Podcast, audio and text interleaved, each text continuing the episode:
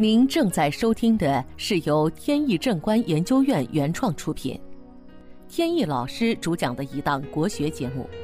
这里以真实案例的形式，摒弃晦涩难懂的书本理论，力求呈现一堂不一样的文化讲座。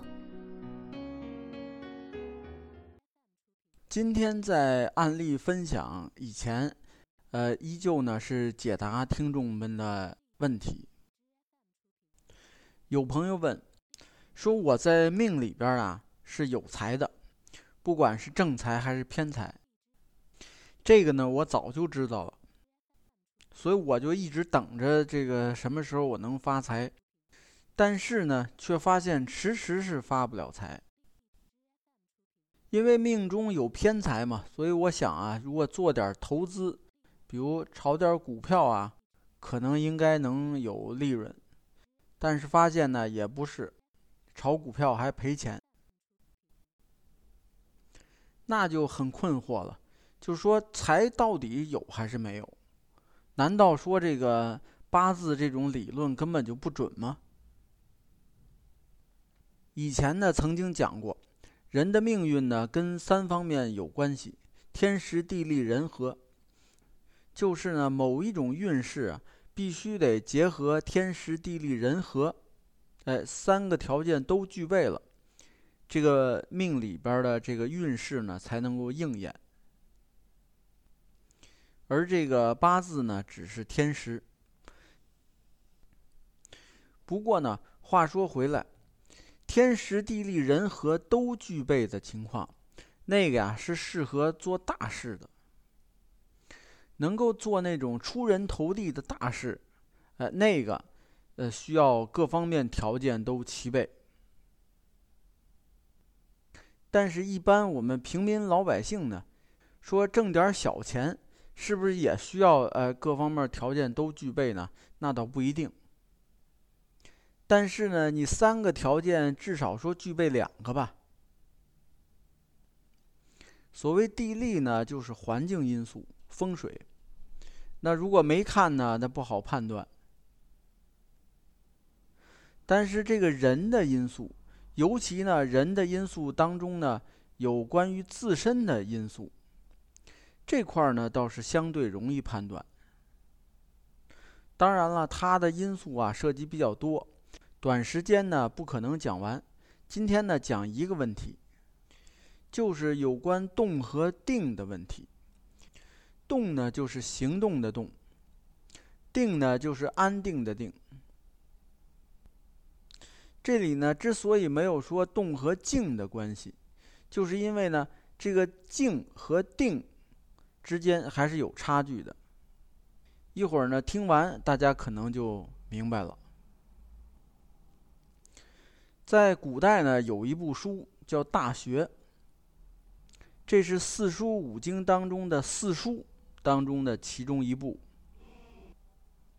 四书呢，就是《论语》《孟子》《中庸》《大学》这四个。其中呢，《大学》有这么一句话，叫做“知止而后有定，定而后能静，静而后能安，安而后能虑，虑而后能得”。什么意思呢？就是。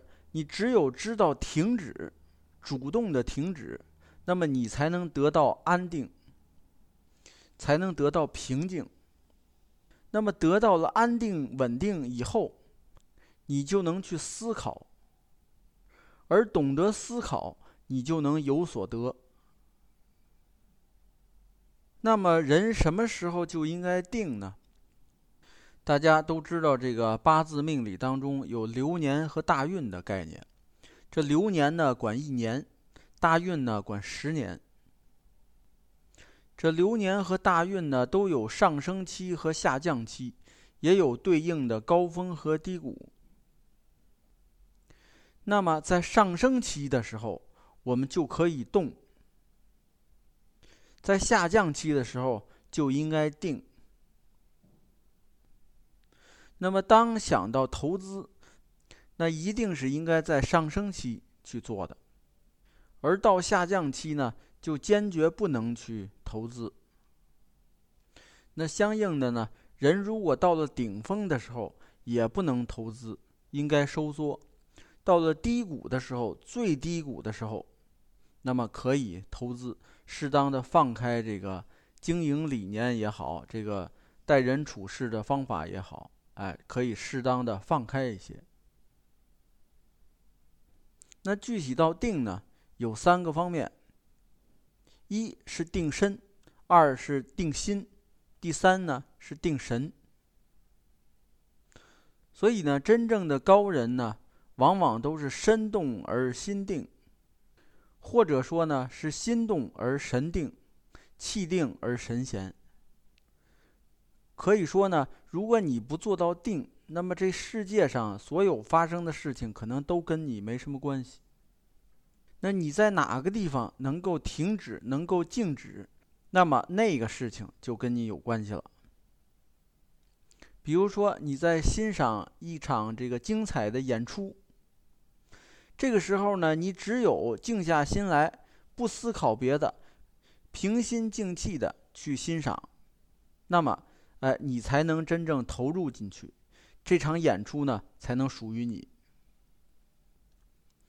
所以说呢，在哪件事情你能够真正的定下来，那个呢才能属于你。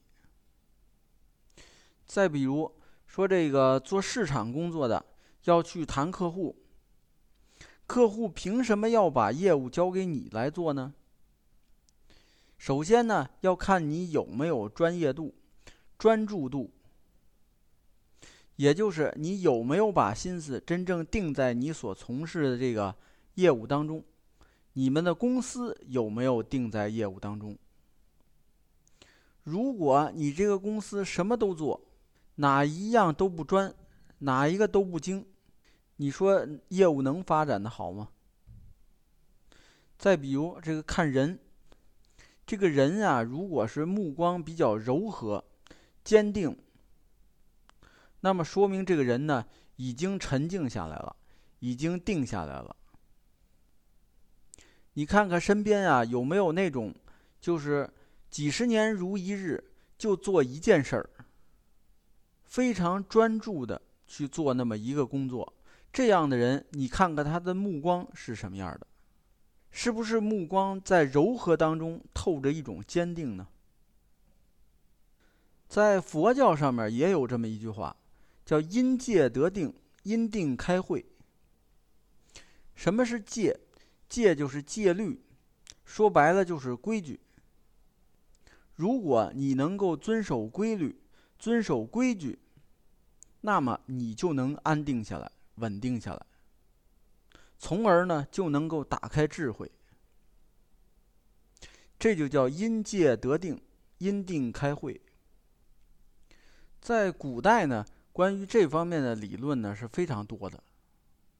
比如还有一句话叫“心不清则无以见道，志不确则无以定功”。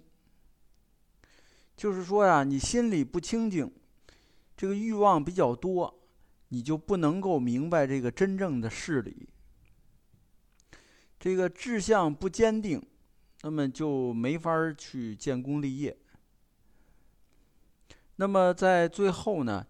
也劝一劝大家，尤其是那些有远大目标的人，比如说呢，很多人想呃挣多少多少钱，那么这样呢，有这个目标呢没有错，只不过呢，你实施起来呢，呃，一定要先安定下来，安静下来，然后呢，如果可能的话呢，从命理上面看一看自己什么时间是高峰，什么时间是低谷。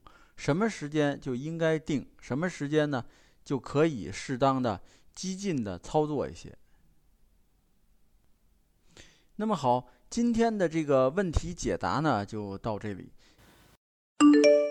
本节目由天意正观研究院原创出品。如需获取更多信息，请在任意网络上搜索“天意正观”即可。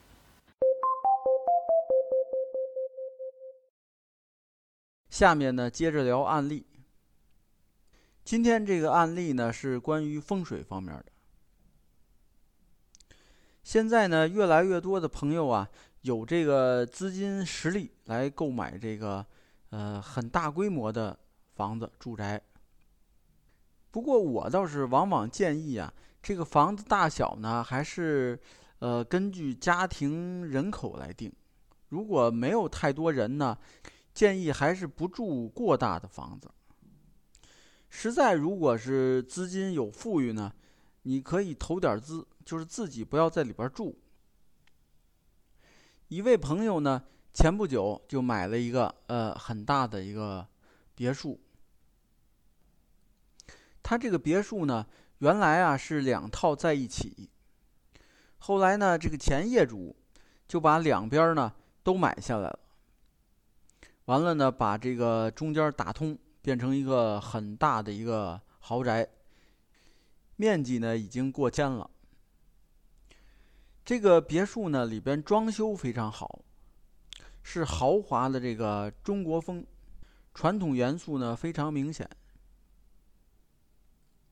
而且呢，呃，一色儿的这个中式家具，有这个传统的中国风的，也有这个新中式的家具。在玄关那里呢，有一面玻璃墙，这个玻璃墙呢，呃，做成磨砂的，然后上面呢，用这个也不知道什么工艺，把它雕刻出来，写着一幅书法，滕王阁序。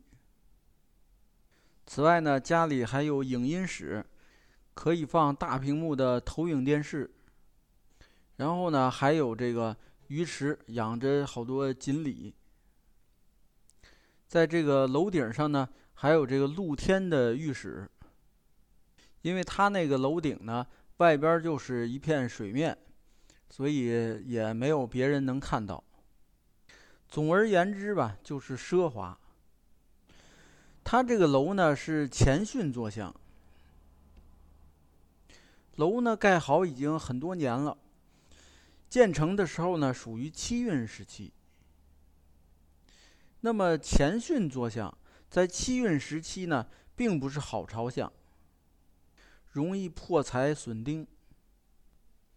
但是呢，如果到了八运，那就变成好坐向了，可以到山到向。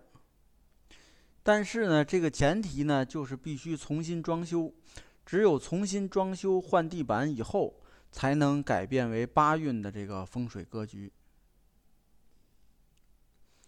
我一说呢，这朋友似乎是恍然大悟，因为呢，之前的这个业主啊，本来是要买这个房子呢，为了安享晚年的，所以包括他这个两个这个单元打通啊。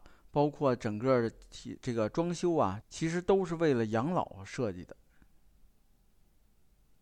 结果呢，事实上是在这儿住了没有多少年，就是生意失败，然后呢也欠了别人钱。后来呢没办法，只能把这个房子卖了，来还债。现在呢，这个朋友一想到要把装修整个拆了，重新来弄。又是有面露难色。他说呢，自己当初啊看上这个房子，就觉得房子装修特别好。他自己呢怕折腾，呃，平时也比较忙，所以就想呢，呃，还用他这个装修直接搬进来就完事了。